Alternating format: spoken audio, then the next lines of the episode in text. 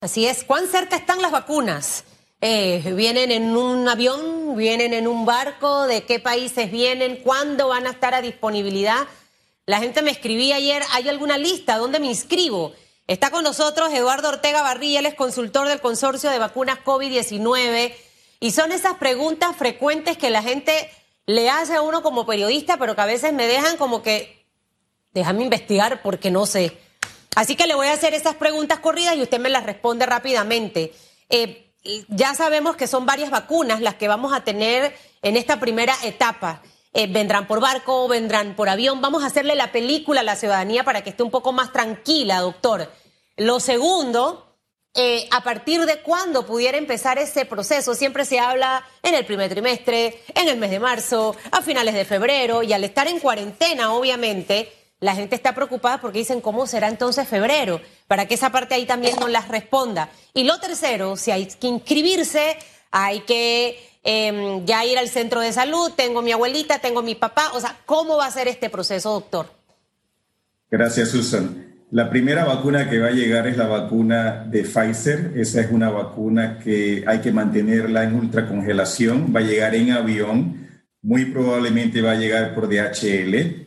Eh, habíamos comentado previamente que en el primer trimestre esperábamos 450 mil dosis. Muy probablemente van a llegar de manera progresiva, no van a llegar probablemente todas al mismo tiempo, sino progresivas. Estas vacunas vienen en contenedores especiales con hielo seco para mantenerlas vivas, para mantenerlas activas. En Panamá se van a almacenar centralmente en el programa de inmunización. Ahí tenemos congeladores de menos 70 ya tenemos congeladores suficientes para almacenar todas las vacunas que Pfizer nos pueda entregar y de ahí, eh, una vez que uno las distribuya, ellas pueden estar entre 4 y 8 grados centígrados aproximadamente 5 días.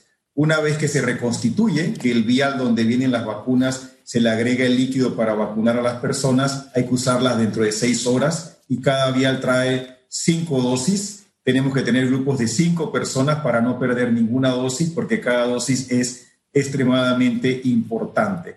Eso es en, términos de llegada. ¿Cuándo estamos esperando? Yo siempre he querido manejar un periodo amplio de tiempo para manejar las expectativas. Todos estamos esperando que las vacunas lleguen. Eh, eh, nos han dicho que muy probablemente febrero, eh, en algún momento de febrero, eh, pueden estar las vacunas aquí, eh, se pueden adelantar, es posible que se adelanten, eh, se está conversando con el productor para ver si eso es posible, pero la fecha que nosotros estamos manejando es en algún momento de febrero. No hay que inscribirse, ya el programa ampliado de inmunizaciones ha estado manejando esto, esto con la AIG, donde tenemos bases de datos importantes. Recuerden Primero se va a vacunar el personal de salud, que es el que está en las terapias intensivas, cuartos de urgencias, salas de COVID, hoteles, eh, con, manejando estos pacientes. Ese es el primer personal. Después, mayores de 60, 70, 80 años de edad, iniciando con aquellos que están encamados, aquellos que están en asilos, que tienen eh, enfermedades discapacitantes. Y posteriormente, personas con enfermedades crónicas. Esas bases de datos ya existen. La IG tiene datos, bases de datos electrónicas, la Contraloría también, el programa ampliado de inmunizaciones también, y las personas van a ser informadas con suficiente anticipación dónde deben ir a vacunarse. Esa es con la primera vacuna. Esa vacuna tiene las limitaciones de la temperatura. Si ella eh, perdemos la cadena de frío, pierde la vida, pierde la actividad y no nos va a servir para vacunar pero tenemos otras tres vacunas que se pueden almacenar entre 4 y 8 grados centígrados, que eh, vacunas que manejamos ya con muchísimos años de experiencia. Doctor, me quedo con el tema de las conversaciones con el fabricante, a ver si se adelanta la entrega del producto. Uno de los aspectos que ha causado más debate, por no utilizar otro término, en estos últimos días. Yo me alegro que a los ticos les haya llegado. Me alegro que le haya llegado a los mexicanos. Me alegro que le haya llegado a los chilenos. El tema es que a nosotros se nos había dicho, y aparecía en el New York Times así, también lo corroboraba y otras publicaciones especializadas, que los países que estaban preparados, listos, de primeros en la, en la lista eran Chile y Panamá, éramos los segundos. Y de pronto hay otros países latinoamericanos que, insisto, me alegra que lo hayan recibido, pero uno no escapa de la sorpresa. ¿Qué tan adelantadas están esas conversaciones con Pfizer ante esta situación y qué tan concreto y real es esa posibilidad de que se adelanten las vacunas, la entrega de las vacunas a Panamá? Ah, sí, gracias. Bueno, cada país negoció de manera diferente y confidencialmente con los productores. Eh, Panamá negoció con 15 compañías diferentes, individualmente con cada una de ellas, en cinco países diferentes. Esto tomó tiempo. Eh, probablemente hay países que negociaron con menos compañías. La idea que Panamá tenía era traer una vacuna autorizada por una autoridad regulatoria de referencia internacional y que fuera una vacuna de calidad eh, comprobada. Eh, hay un contrato firmado, Panamá de hecho ya pagó las vacunas iniciales, el, el productor ya tiene las vacunas, cada país negoció, por ejemplo, Costa Rica recibió inicialmente 10 mil dosis, Chile recibió 10 mil, México recibió 4 mil, creo que eh, una es mejor que ninguna, totalmente de acuerdo pero todo depende de las negociaciones que cada país realizó. Panamá quería traer un número importante en el primer trimestre y eso impactó eh, probablemente el hecho de que no recibimos las primeras dosis iniciales al mismo tiempo que otros países. Es real, eh, Hugo, o sea, esto no es que estamos en conversaciones, hay contratos firmados, hay eh, ya pagos al productor para que la vacuna sea entregada al país y la posibilidad de adelantarse, eh, a ver, eh, yo no estoy eh, directamente en el proceso de negociación con el productor, lo que sabemos de las comunicaciones que hemos tenido con el Ministerio de Salud es que se está en ese proceso de discusión. El plan era traerlas oficialmente en febrero, en algún momento de febrero. Se pueden adelantar, creo que es posible que se adelante. ¿Cuánta posibilidad? No me atrevería a decirte, Hugo, si es 30, 40 o 50%, pero se está en esa discusión y creo que en una semana podemos escuchar con más precisión cuándo llegan las primeras dosis. ¿Es bueno o malo que se adelante? ¿Sabe? A veces los niños se desesperan porque los juguetes se abran antes de la medianoche del 24 de diciembre. Em, pero ¿cuán bueno puede ser esto para Panamá? Y si, porque en medio de todo siempre hay que ver las cosas con una óptica distinta el que Costa Rica, el que Chile eh, haya tenido la experiencia de eh, poner las primeras vacunas, siento que también nos va a ayudar como país a que la gente vea que no te vas a transformar en un zombie, que no vas a quedar sin ADN, de que no te van a colocar un chip en la cabeza. O sea, eh, háblame de esas ventajas, de no ser a veces el primero del primero, porque a veces nos desesperamos en muchas cosas.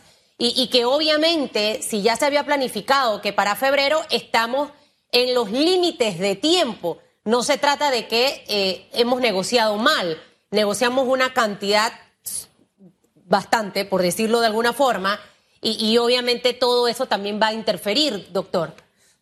Gracias, Susan. De hecho, mira, hay fortalezas de, la estrategia de Panamá. Yo creo que tener cuatro vacunas es fuerte, es muy robusto, porque si algún productor falla, en producir las vacunas, tienes alternativas. Tenemos dos cadenas de frío diferentes, eso también es importante. Tenemos la de ultracongelación y tenemos otras que se almacenan entre 2 y 8 grados centígrados. Hemos negociado 5.5 millones de dosis. Eso cubre el 80% de la población del país que se pudiera vacunar, que es mayor de 16 años de edad.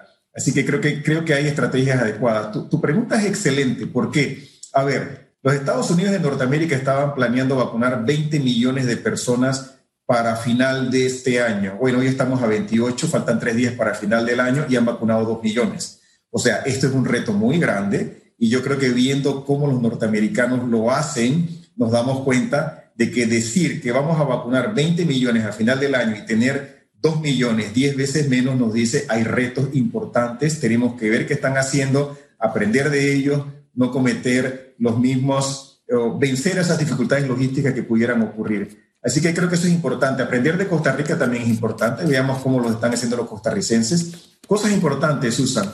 No sabíamos que pudiera asociarse a anafilaxia. Lo supimos cuando se comenzaron a vacunar personas en Inglaterra, donde hubo dos eventos de anafilaxia, que es una alergia severa, es muy rara, pero ocurrió y en Estados Unidos ya van seis episodios. Eso lo hemos aprendido viendo los que están vacunando. Lo interrumpo porque no sé de qué me está hablando. Me está hablando en mandarín y sé que la gente, ¿esto qué es? La, bendita alergia de que se dijo que los alérgicos como Hugo y como yo no íbamos a poder vacunarnos. Eh, yo vivo con alergia. O sea, yo creo que de las 24 horas paso como 10 con alergia. Sí, sí, sí, es importante. 20% de la población del mundo tiene algún tipo de alergia.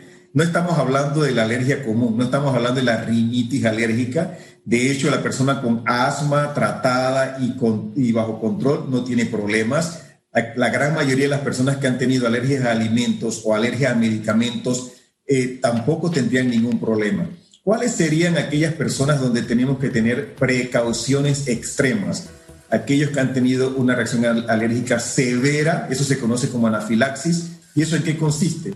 La persona tiene una alergia súbita, normalmente ocurre en los primeros 30 minutos después de vacunarse. Esta persona puede presentar hinchazón rápida de la cara, los labios, la lengua, dificultad para respirar, su presión arterial se puede caer, puede o no brotarse, eh, tiene eh, un aumento de la frecuencia cardíaca eh, y esa persona si ha tenido esa historia previa con penicilina, con aspirina, con mariscos, con cacahuate, maní, eh, esa persona tiene que decirle que tiene esa historia y esa persona tiene que tener eh, el centro que lo va a vacunar medicamentos adecuados para tratarlos. Mire, esa es la, eso es en Inglaterra, ¿eh? las precauciones. En Estados Unidos lo dejaron mucho más abierto. La FDA dice, solo si eres alérgico a un componente de esta vacuna, no te deberías de vacunar. El Reino Unido fue más conservador, yo sería conservador. Mi recomendación en Panamá sería si tienes historia de alergia severa como la que yo mencioné, vacúnate en un lugar en donde pueda ser tratado. Tienes que permanecer en el sitio 30 minutos después de haberte vacunado y el centro tiene que tener adrenalina, tiene que tener una venoclisis, tiene que tener un antihistamínico para poder manejar a esta persona. Pero de los casi 4 millones de personas vacunadas en el mundo hoy, ha habido 8 eventos de anafilaxia. O sea que estamos hablando de un evento cada 400 mil o 600 mil vacunados, que en nuestro país no vamos a vacunar a 4.2 millones, vamos a vacunar inicialmente, ¿qué será? Gruesamente 2.8 millones de personas. Estamos hablando de que habría siete eventos probablemente de anafilaxias eh, y si tomamos las precauciones no debería darnos problemas. Hombre, ni Susan ni yo seremos esos casos. Ahora bien, con estos 4 millones en Panamá, el cronograma que nos, que nos dice cuánto tiempo tomará la vacunación. Esperamos la respuesta luego de la pausa, doctor, porque usted sigue con nosotros en esta radiografía al tema salud. Eh, ¿Sabe por qué le digo que me ofrezco como conejillo? Hugo, que no es miedoso, también me dijo que él está allí encabezando esa lista. Somos alérgicos ambos.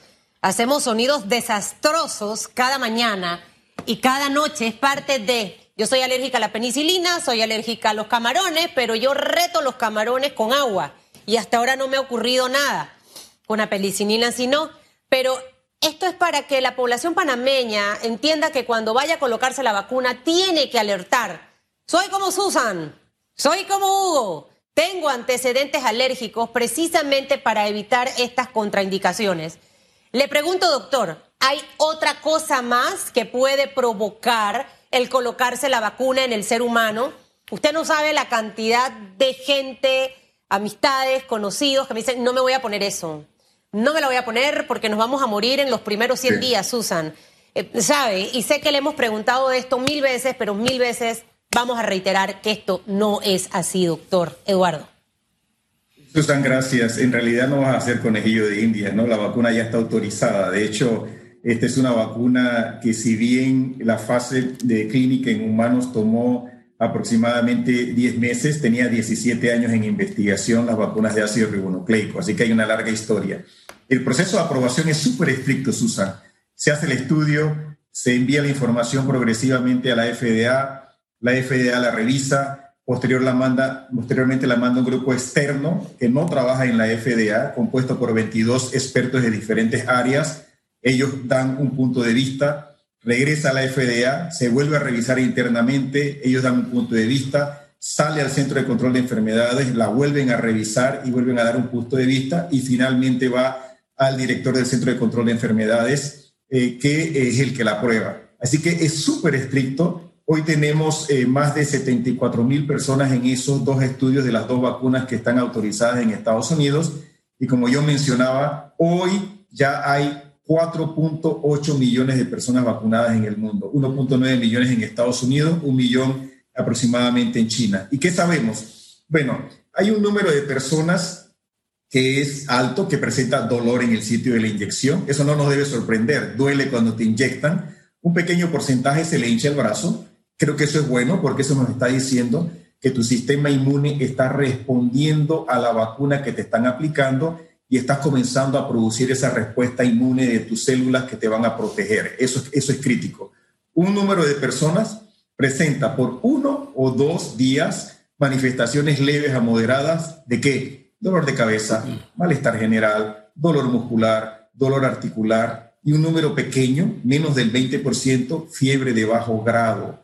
Ahora, ¿esto es raro? No, esto es lo que comúnmente nuestros niños pequeños, recién nacidos, infantes de dos meses, cuatro meses, seis meses presentan cuando vacunamos. Así que eh, no estamos hablando de cosas extrañas. ¿Cómo se maneja? Se quita solo en uno o dos días. Los que tienen manifestaciones un poco más severas pudieran tomar paracetamol y paracetamol le va a quitar las molestias.